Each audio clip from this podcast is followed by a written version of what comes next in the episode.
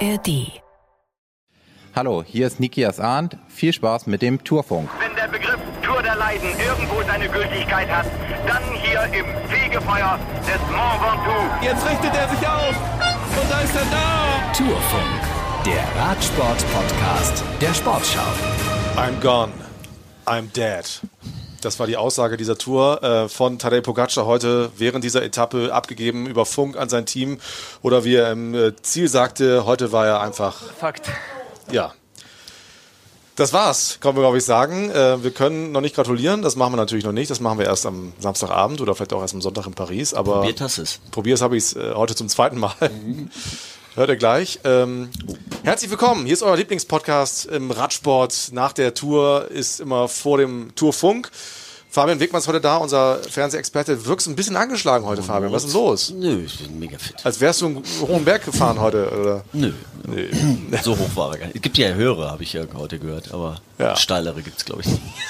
Und Holger Gersker musste nicht selber in die Pedalen treten, sondern durfte sich das alles angucken und euch vor dem Radio in Deutschland schildern, was heute passiert ist. Und es ist eine ganze Menge passiert. Wir haben eine pickepacke volle Ausgabe. Hallo Holger. Hallo Moritz. Ich bin Moritz Kasserlet und ihr hört in dieser Folge den Verlierer, muss man jetzt sagen, Pogacar, der uns erklärt, was heute los war. Ihr hört Jonas Wingegor, den mutmaßlichen Tour-Sieger, der aber noch sagt, wir müssen weiter kämpfen. Wir haben mit Grisha Niermann gesprochen, dem sportlichen Leiter von Jonas Wingegor und auch mit dem Tagessieger Felix Geil. Wir haben ja auch viele Hörerinnen und Hörer aus Österreich, die äh, uns zuhören. Also ihr hört den vierten österreichischen Etappensieger bei der Tour gleich im Interview. Irgendjemand hat das Handy aus. Wir haben ganz viele Fragen bekommen in den letzten Tagen. Eine war davon, wer hat sein Handy ständig an und von wem kommen die Nachrichten? Ich habe gerade nochmal geguckt, meins ist äh, auf lautlos. Ständig macht es irgendwie Bing. Macht aber überhaupt nichts. Ähm, wir reden über diese Etappe und ich finde, es gebührt der Fairness und das ist einfach eine Frage des Respekts. Wir hören einfach mal Tadej Pogacar, wie es ihm geht und was heute los war. Das erste Wort haben wir eben schon kurz gehört. Das ist nämlich Fakt. I'm dead. I tried to eat as much as possible, but it was like nothing goes in my legs. Everything just stays in my stomach, and I come really empty after three and a half hours or some. So I was really empty at the bottom of the climb, and yeah, if I don't have such a great support around me, uh, I was already thinking to lose podium today, but uh, yeah, I was keep fighting with Mark until the finish line, and uh, yeah, I'm, I'm grateful for, for all my teammates and fans. It's it's not because of the crash you had. I don't know. Uh, it doesn't hurt so much. It hurts for sure a little bit, but uh, yeah, uh, I don't know how my body. Maybe it affected my body, but uh, yeah, I just couldn't couldn't go today. Uh, yeah, today was one of uh, one of the worst days on my bike uh, on the bike. Er ist ein ganz großer, muss man sagen. Also ich finde gerade in Niederlagen ähm, sieht man ja bei manchen erst den wahren Charakter und er ist einfach ein sehr großer Sportsmann. Es wäre ja auch ein leichtes von ihm jetzt gewesen zu sagen, okay, ich bin da relativ früh auf der Etappe hingefallen und äh, schade, ich, sonst hätte ich vielleicht was anderes machen können, aber das war für ihn eigentlich gar kein Grund, sondern er hat einfach ganz klar gesagt, ich habe genug gegessen, aber es kam irgendwie nicht in meinen Beinen an, es blieb im, im Magen und äh, ich habe einfach keine Chance gehabt heute und äh, ich finde, in solchen Momenten zeigt sich auch die wahre Größe. Ne? Absolut. Und das, das war ja letztes Jahr auch schon so. Ja, Also das, äh, da zeigt er wirklich Größe. Da ist er äh, ein super Verlierer, auch wenn er natürlich, wir hatten es auch gestern nach dem Zeitfahren gesehen, er war zu Tode betrübt und ähm, hatte sich das mit Sicherheit anders vorgestellt. Ja, woran es lag, äh, er weiß es selber nicht. Ähm, klar, so ein Sturz, ich meine, da, da strömt der, der ähm, da kriegst du ordentlich Adrenalin, ne? da gibt's einen ordentlichen Schub. Ähm, danach fällt der Zuckerspiegel auch immer richtig runter.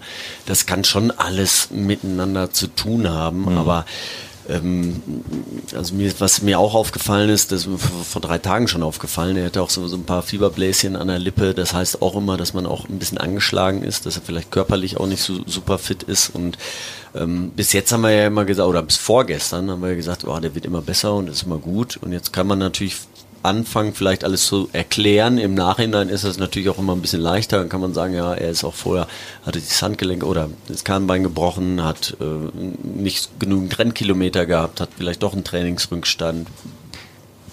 Aber erklär uns das mal. Also er war ja offensichtlich anfangs gut drauf, hat Attacken gemacht im Berg, ist Wingegor weggefahren manchmal, der kam dann immer wieder zurück, aber man hatte so den Eindruck, die beiden sind gleich stark in den Bergen. Ist es dann die Schwierigkeit, das zu halten? Also, oder wie, wie, wie erklärst du das? Ja, ich weiß nicht, letztes Jahr hatte er ja auch so, ein, so, ein, so einen Tag, wo er am letzten Berg dann auch so eingegangen Am ist. Auch- ja. Da hat er auch drei Minuten verloren. Da sagt er übrigens heute, also im Vergleich dazu, hat er sich damals, äh, zu, Vergleich zu Super heute, hat er sich gefühlt, damals super ja. gefühlt, ja. Ja, das hat man ja unten rein gesehen. Das war natürlich auch, ähm, damals waren auch nicht so viele andere noch im, im Rennen, aber heute, ähm, ja, waren noch äh, ganz viele andere Fahrer, die ja eigentlich immer, sag ich mal, mit einem Bein abgehängt hat. Ähm, die sind vor ihm hergefahren oder haben sich ans Hinterrad dran gehängt und das macht natürlich auch was mit deinem Kopf. Ne? Dann, dann denkst du, es kann doch alles nicht wahr sein. Und er hat es ja selber auch gesagt, äh, eingangs hat er gesagt, ähm, er verliert alles. Also er hätte eingangs des Berges nicht mehr dran geglaubt, dass er das Podium halten kann. Und äh, hat ja dann auch nochmal seinen, seinen ähm, Teamkameraden, also gerade Marc Soler hat einen super Job gemacht. Aber auch der, der hat man gesehen, der wollte immer schneller. Der hätte noch schneller fahren können. Aber wenn du leer bist, wenn du so empty bist, wie, er gesagt hat, dann, dann bringt das auch nichts. Gerade bei dieser äh, Steilheit dieses Berges, da, also da bringt ja kein Windschatten mehr. Deswegen haben auch, hat auch sonst keiner mehr auf ihn gewartet. Er hatte einen Helfer, der war stärker als er, der konnte ihn bis ins Ziel fahren und der Rest, ähm, den musste er selber machen. Holger, wir haben lange uns gefragt, wer soll diesen Pogacar eigentlich schlagen? Der Typ ist perfekt, der zeigt keine Schwächen. Hattest du heute ein bisschen Mitleid mit ihm? Ja, äh, also ich kann mir auch gut vorstellen, dass der Sturz da was mit ihm gemacht hat. Ja, die Führerbläschen habe ich gestern im Start zum Zeitfahren auch gesehen. Ähm, aber er hat jetzt selber natürlich irgendwie auch, was haben wir gerade gehört, gesagt, er weiß gar nicht und er hat ja nichts und da gibt's ja nur diese paar Wunden. Aber so eine Erschütterung, der ist ja voll auf die linke Seite gekracht.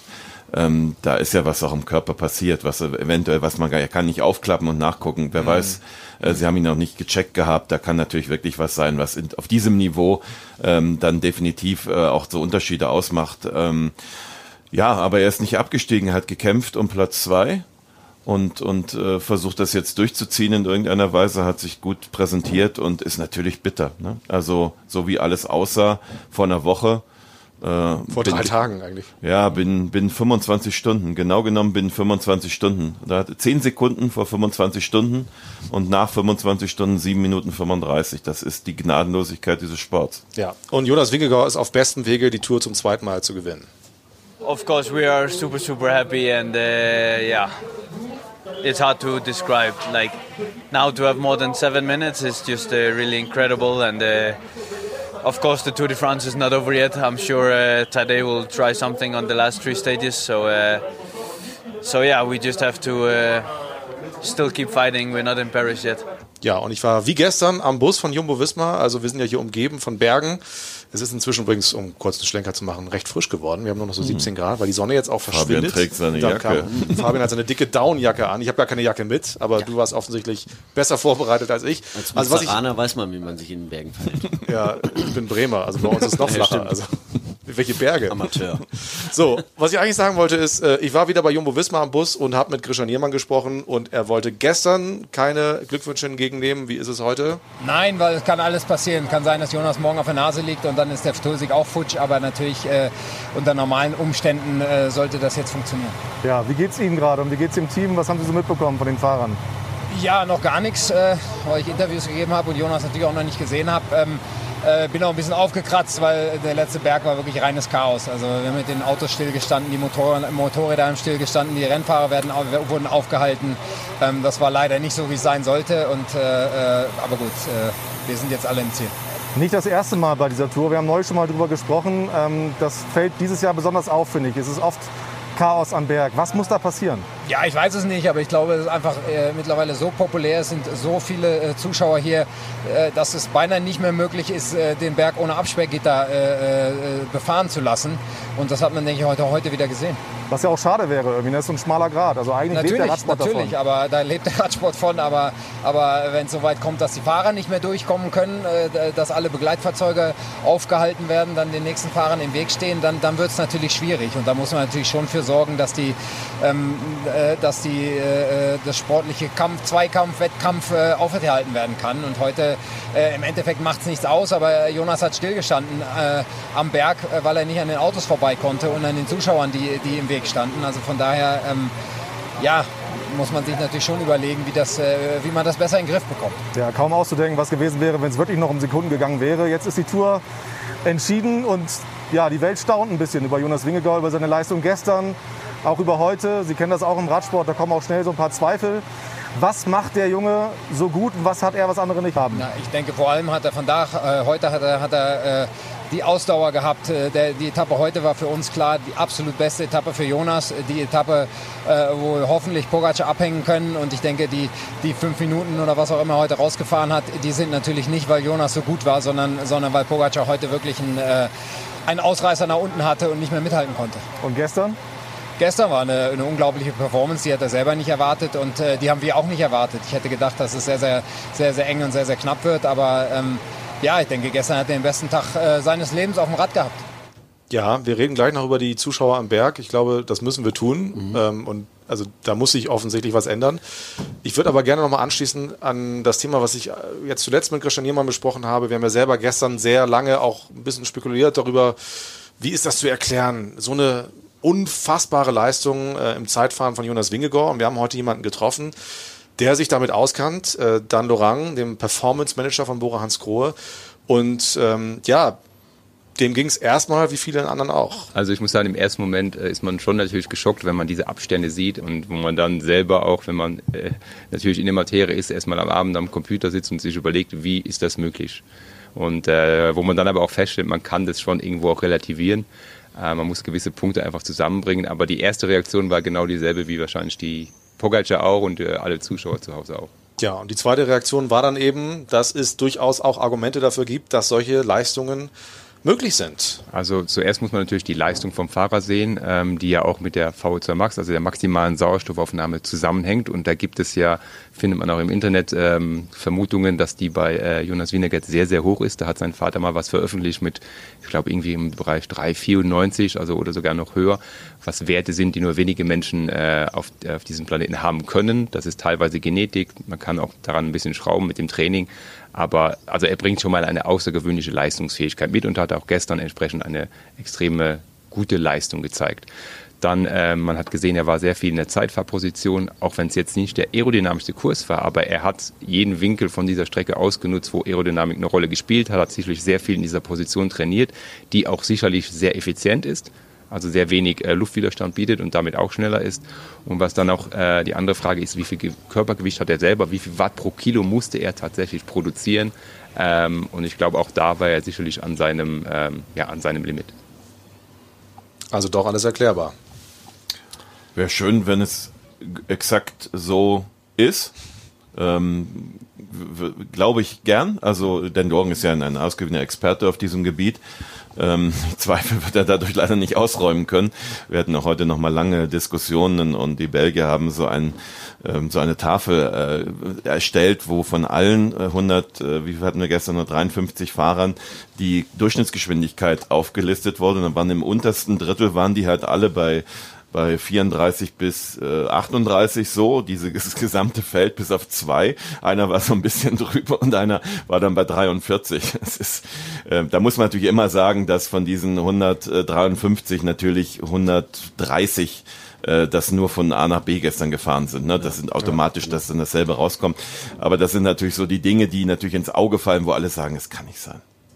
Aber ja, diese Erklärung ist ja schon mal eine. Ja. Also es ist zumindest ein Ansatz zu sagen, okay, es ist erklärbar und. Also ich meine, dann, dann hat er das eigentlich bestätigt, was ich gestern ja, was du gesagt hast. Ne? Also gesagt, genau, der, ja. wie gesagt, der, der ist die Kurven gefahren wie, wie kein anderer. Also äh, auf absoluter letzter Rille. Ähm, hat sich das auch alles sehr gut an, angeschaut. Ist ähm, so. Ich muss mal einmal ganz Hier kurz. geht unsere Schiebetür gerade auf. Schiebetür hier. funktioniert wieder. Das gibt's ja nicht. Hm. Die hat jetzt lange Zeit nicht funktioniert, aber sie geht auch nicht mehr zu. Ähm, nee, sie haben sich das, ähm, er hat sich das sehr gut angeguckt. Es ist auch, also die Reifen müssen auch verdammt gut sein. Der ist ja in die ersten zwei Kurven reingefahren, da wo John Degenkolb gestürzt ist. Ja, und John Degenkolb war halb so schnell. Der ist dann mit der doppelten Geschwindigkeit durchgefahren, ist nicht gestürzt. Also Vielleicht auch nur deswegen. so, Also und, das und, und da kann man ja sagen, hin oder her, aber äh, ob er irgendwas macht oder nicht, was ich jetzt man nicht ihm unterstellen will, aber äh, das ist einfach fahrerisches Können und äh, auch Material. Das muss man ja auch sagen. Ja? Dann, äh, das Rad ist äh, super aerodynamisch, super leicht. Er hat die Position ähm, gehalten. Nichtsdestotrotz war das natürlich eine Wahnsinns-Performance, ja. Ja. Und also er hat ja selber, wie gesagt, auch gesagt, er kann alle Zweifel verstehen und die sind auch wichtig und richtig. Um eben aus der Vergangenheit zu lernen. Ne? Wir werden das natürlich weiter beobachten. Wobei man heute sagen muss, dass heute ähm, war jetzt eine, ich will nicht sagen eine normale Leistung, das ist der völlig falsche Ausdruck, aber eine erklärbare. Ja, ja. Ähm, wenn, wenn er jetzt auf den letzten äh, Kilometern sechs, sieben, wo er dann allein, beziehungsweise er hatte ja zwei, die vor ihm in der Ausreißergruppe waren, die dann immer noch ein bisschen geholfen haben, Benot und dann auch Wilko Keldermann, äh, wenn, und wenn, wenn er dann Gall noch eingeholt hätte, hätte ich gesagt, okay, also, und da waren zwei Minuten Abstand und steile sechs Kilometer, ich habe echt geglaubt, er würde das noch hinkriegen, ist dann aufgehalten worden, kommen wir gleich dazu. Ähm, 20 Sekunden, glaube ich, wird ihn das gekostet haben, aber ähm, und er war dann hier auch äh, im Ziel, Bilbao war dann auch schneller, da war er auch am Ende. Ja. Also da war auch sichtlich am Ende nach der Etappe ähm, und das waren doch sehr menschliche Züge heute. Ja, war ja damals in, in den, damals sag ich schon, in den Pyrenäen nach La Reims war es ja auch schon so.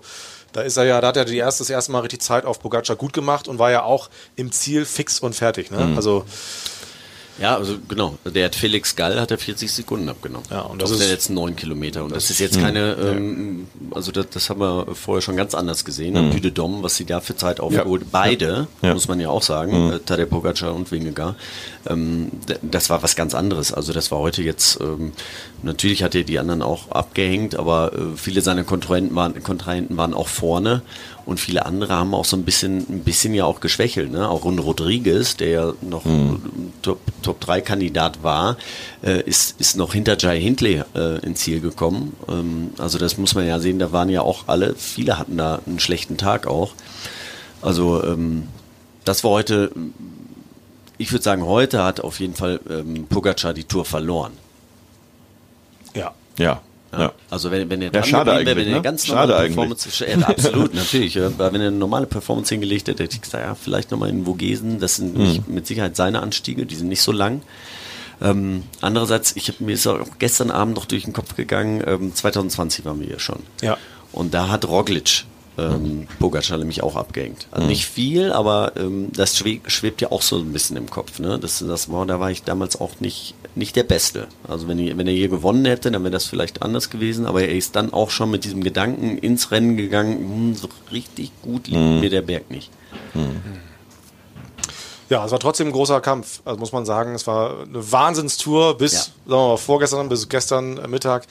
Und es hat wahnsinnig viel Spaß gemacht. Und es ist schade, dass es jetzt so früh so deutlich entschieden ist, aber wir hatten eine Menge, Bergtrikot ist noch nicht Menge entschieden. Freude. Oh ja. Genau, Bergtrikot, pass auf, reden wir gleich noch drüber, Ah, weil Felix Geil ja auch noch zu Wort kommt. Der hat Mhm. ja auch ein Wörtchen mitzureden inzwischen.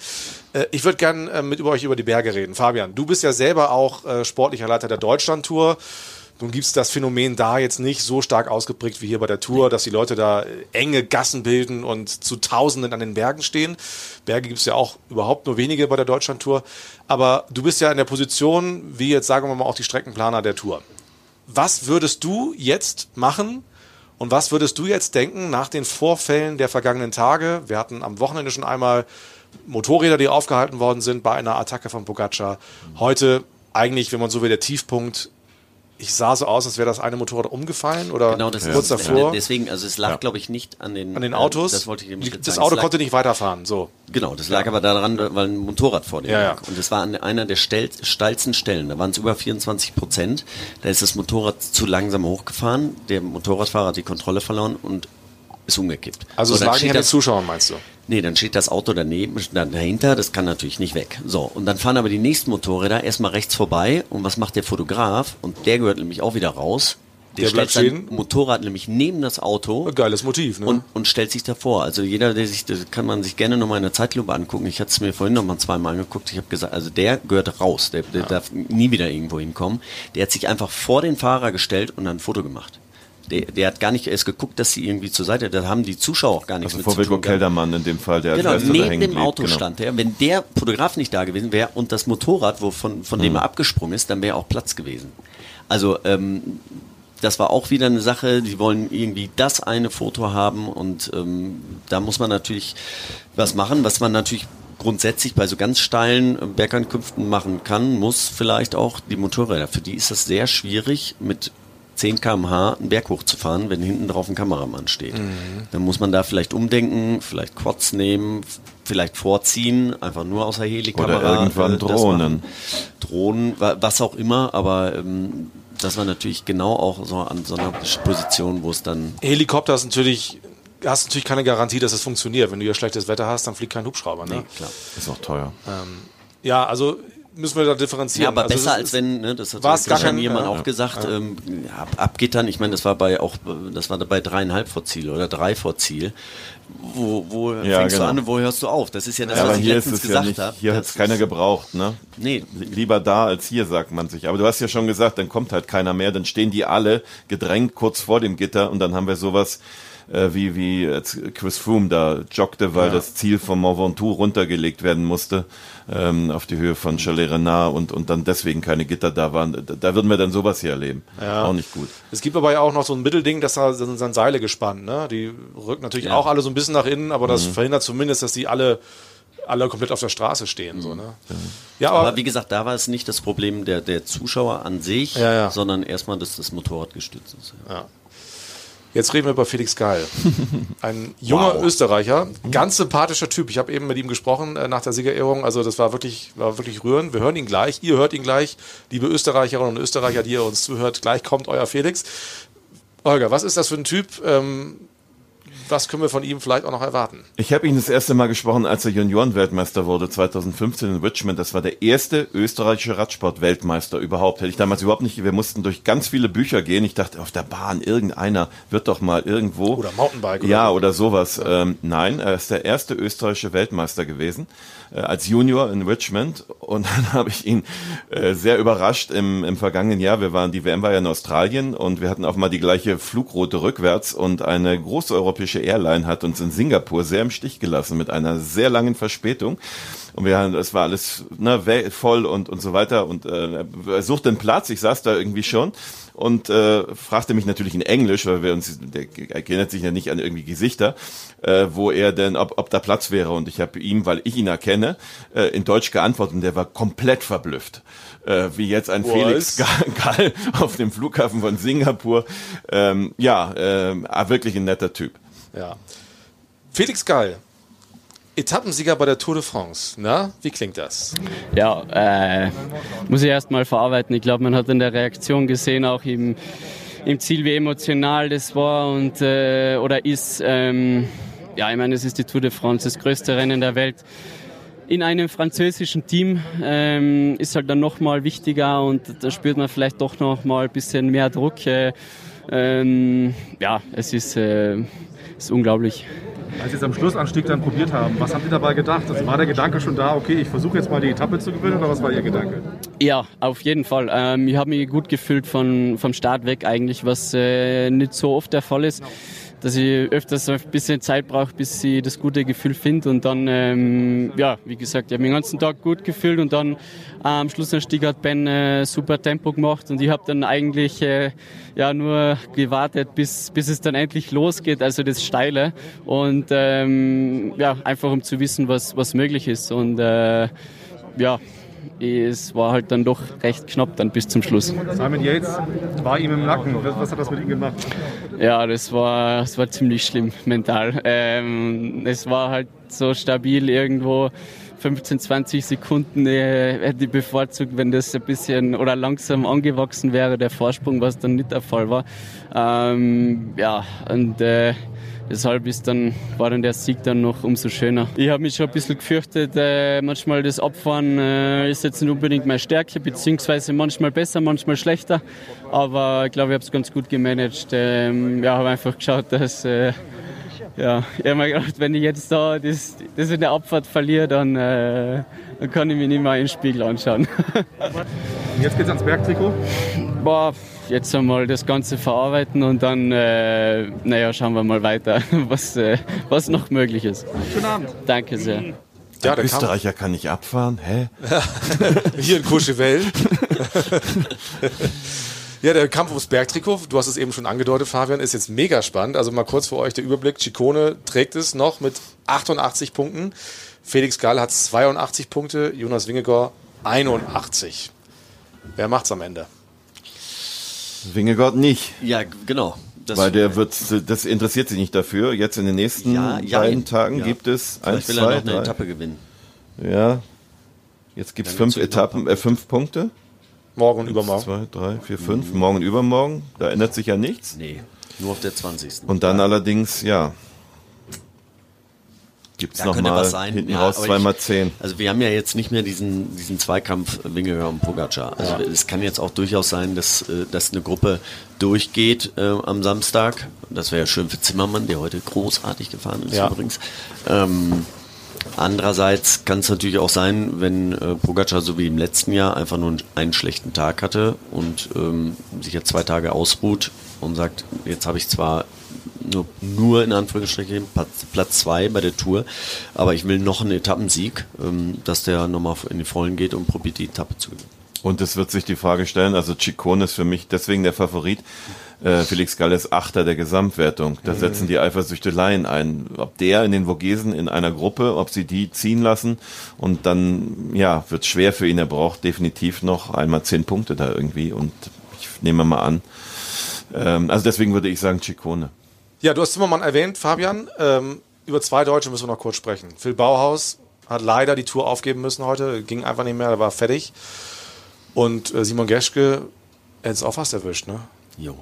Also, ähm, das hat man gar nicht so mitbekommen im Fernsehen. Also mal Ja, kurz zur Erklärung, der Wir musste hatten das sehr, sehr lange warten auf im ihn. Tracker, im, im Tracker hatten wir ihn drin, ganz hinten, ganz alleine und dann habe ich gesagt, nee, das, das, stimmt nicht, das ist irgendwie ein Fehler, Kann keine ja nicht Ahnung, sein. falsches Rad, ähm, so schlecht kann er nicht drauf sein, äh, bis mir Laura Degenkolb irgendwann mal ähm, ein Video geschickt hat und hat gesagt, der ist, glaube ich, wirklich ganz hinten. Das Video kam nämlich aus dem, ähm, aus dem Besenwagen. Ähm, das ist über Twitter verteilt worden. Das hat sie mir Ich wollte gerade sagen, witzig, sitzt hier im Besenwagen. Das ist ja, Ja, auch nee, spannend. ja, ne, ne, genau, muss ich ja auflösen jetzt noch. Und ähm, ja, und er hat gekämpft wie ein Löwe. Ja. Ja. Und er hat's, wie viel, wie viel hat ihm gefehlt? Eine Minute 20. Ja, nee, nicht gefehlt, sondern er hatte Ja, das- eine Minute wie- 20 genau. daher haben ihm gefehlt, um aus dem Zeitlimit zu Das meinte ich. fliegen. Genau. Also äh, er hat es geschafft. Ja, aber er war fix und alle, ne? Ja. ja. Da ging nichts mehr. Ja, wir haben äh, eine volle Sendung jetzt hier. Ich will gar nicht euch lange aufhalten noch. Wir gucken einmal ganz kurz mit Uli Fritz auf morgen und klären dann nochmal, ob es morgen überhaupt einen Sprint gibt oder nicht. Moutier war früher der Hauptort der Tarentaise und vom 5. bis zum Beginn des 18. Jahrhunderts auch Bischofssitz. Heute lebt der 3000 Einwohnerort wie die meisten der Regionen vom Tourismus. Früh schon führt die Strecke durch Albertville, in der Welt bekannt geworden als Austragungsort der Olympischen Winterspiele 1992. Dann geht es am Massif des Chartreuse vorbei nach Chambéry, wo einst die Herzöge von Savoyen residierten, in einem Schloss aus dem 11. Jahrhundert.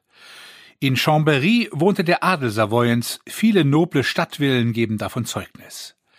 Im weiteren Verlauf der Strecke geht es am Lac de Bourget vorbei, mit 18 Kilometern Länge der größte natürliche See Frankreichs. Bourg-en-Bresse schließlich lässt augenblicklich an die kulinarische Spezialität der Region denken, an das Presshuhn, versehen mit einem Prädikatsiegel. Das Presshuhn muss auf mindestens 10 Quadratmetern frei leben und darf ausschließlich mit regional angebautem Mais oder Buchweizen gefüttert und nur beim Züchter geschlachtet werden. Entsprechend teuer ist es im Verkauf. Das Juwel von Bourg-en-Bresse ist das königliche Kloster von Brou, ein Meisterwerk der Flamboyant-Gotik, das zu den 100 schönsten Sakralbauten Frankreichs zählt. Auch die Kathedrale Notre Dame aus dem 16. Jahrhundert, das Tor der Jakobiner und etliche mittelalterliche Häuser in der Altstadt locken Besucher nach Bourg-en-Bresse. Ja, unser Redaktionsmobil hat, weiß nicht, acht Quadratmeter. Wäre wär zu wenig für ein, für ein Huhn. Das, ist ja, reicht ganz- nicht. vielleicht auch ganz gut, dass wir Vielleicht hier es auch keins nur haben. sieben. ja. Ja, ganz kurz noch. Ähm, also mit Phil Bauhaus, der nächste Sprinter raus. Es werden immer weniger Teams, die Interesse daran haben, Massensprint zu haben. Viele sind fix und fertig von den Bergen. Äh, ist das morgen die große Chance für Ausreißer? Ja. Also Alpecin wird, wird versuchen, Koalitionen zu schmieden mit, mit irgendwem. Jasper Philipsen will noch eine Etappe gewinnen und dann noch eine in Paris. Ähm, ich kann mir gut vorstellen, dass die Mannschaft von Dylan Gronewegen mitmacht. Und dann wird schon eng. Binyam Girmay, ähm, weiß ich nicht, ob nicht äh, die Mannschaft von Georg Zimmermann auch aus anderen Gründen vielleicht auf Ausreißer setzt, weil vielleicht, wenn man weiß, Zimmermann ist gut drauf, er wäre ein Kandidat. Äh, Dann käme noch in Frage die Mannschaft von äh, Mats Pedersen. Der war kurz vor äh, Simon Geschke im Ziel, ist auch nicht sonderlich fit. Und äh, wenn sie Ciccone, weil er noch zwei Pünktchen ähm, in die Ausreißergruppe setzt, dann fahren sie dem vielleicht auch nicht hinterher. Also da muss Alpecin richtig, also wenn ich glaube, würde mal jetzt sagen, wenn die Anzahl der Fahrer, die da vorwegfahren, zweistellig ist, gibt's keinen Sprint. würde ich jetzt mal so sagen. Ja. Morgen Also Etappensieg von Nils Petersen weiß ich nicht so genau, weil Petersen hat heute ganz viel gemacht heute am Anfang für Ciccone. Mhm. Und gestern war der Neunter im Zeitfahren. Also das war schon, das war ziemlich krass, was er gestern abgeliefert hat. Aber ähm, ja, vielleicht setzen auch irgendjemand anders mal an. Und vielleicht kommt Nils Pollitt morgen mal. Der war heute verdammt gut drauf. Also der ist äh, Wäre so eine Jai Hindley ne? richtig, Ja. richtig gut gefahren. Äh, war, ich meine, das Feld war 40 Mann stark, 45 Mann, da war er vorne mit dabei. Ähm, also die Form stimmt auf jeden Fall. Ja. Wir bereden das morgen hinterher. Wir haben jetzt eine halbe Stunde gequatscht. Es gab ja auch viel zu besprechen. Wir haben äh, viele tolle Stimmen gehört und ähm, fassen nochmal zusammen. Jonas Wingegaard wird diese Tour gewinnen, wenn er heile nach Paris kommt. Das wünschen wir ihm alle. Es war ein großer Fight von beiden. Pogacar hatte heute einen großen Einbruch und deswegen ähm, geht der Scabe-Trikot wieder nach Dänemark. Eine Info übrigens noch, es war jetzt die neunte Nation, nee, die, die zehnte Nation oder die elfte sogar schon? Die elfte, Die elfte. die elfte. Zwölfte ist Rekord. Also die elfte Nation, die bei der Tour in diesem Jahr gewonnen hat, heute ein Österreicher. Der Rekord liegt bei zwölf. Ähm, mal Fehlt noch gucken. ein Deutscher, ne? Ja, klar, fehlt noch ein Deutscher, genau. Noch ein Argument für Nils ja. Ruf ihn doch noch mal an heute Abend. Mensch, vielleicht weiß er das noch gar nicht. Ich schreibe dem Simoni auch gleich nochmal, aber das wird, glaube ich, eng morgen. Ja. Macht es gut, habt einen schönen Abend. Wir hören uns morgen. Tschüss. Ciao. Wenn der Begriff Tour der Leiden irgendwo seine Gültigkeit hat, dann hier im Fegefeuer des Mont Ventoux. Jetzt richtet er sich auf und da ist er da. Tourfunk, der Radsport-Podcast der Sportschau.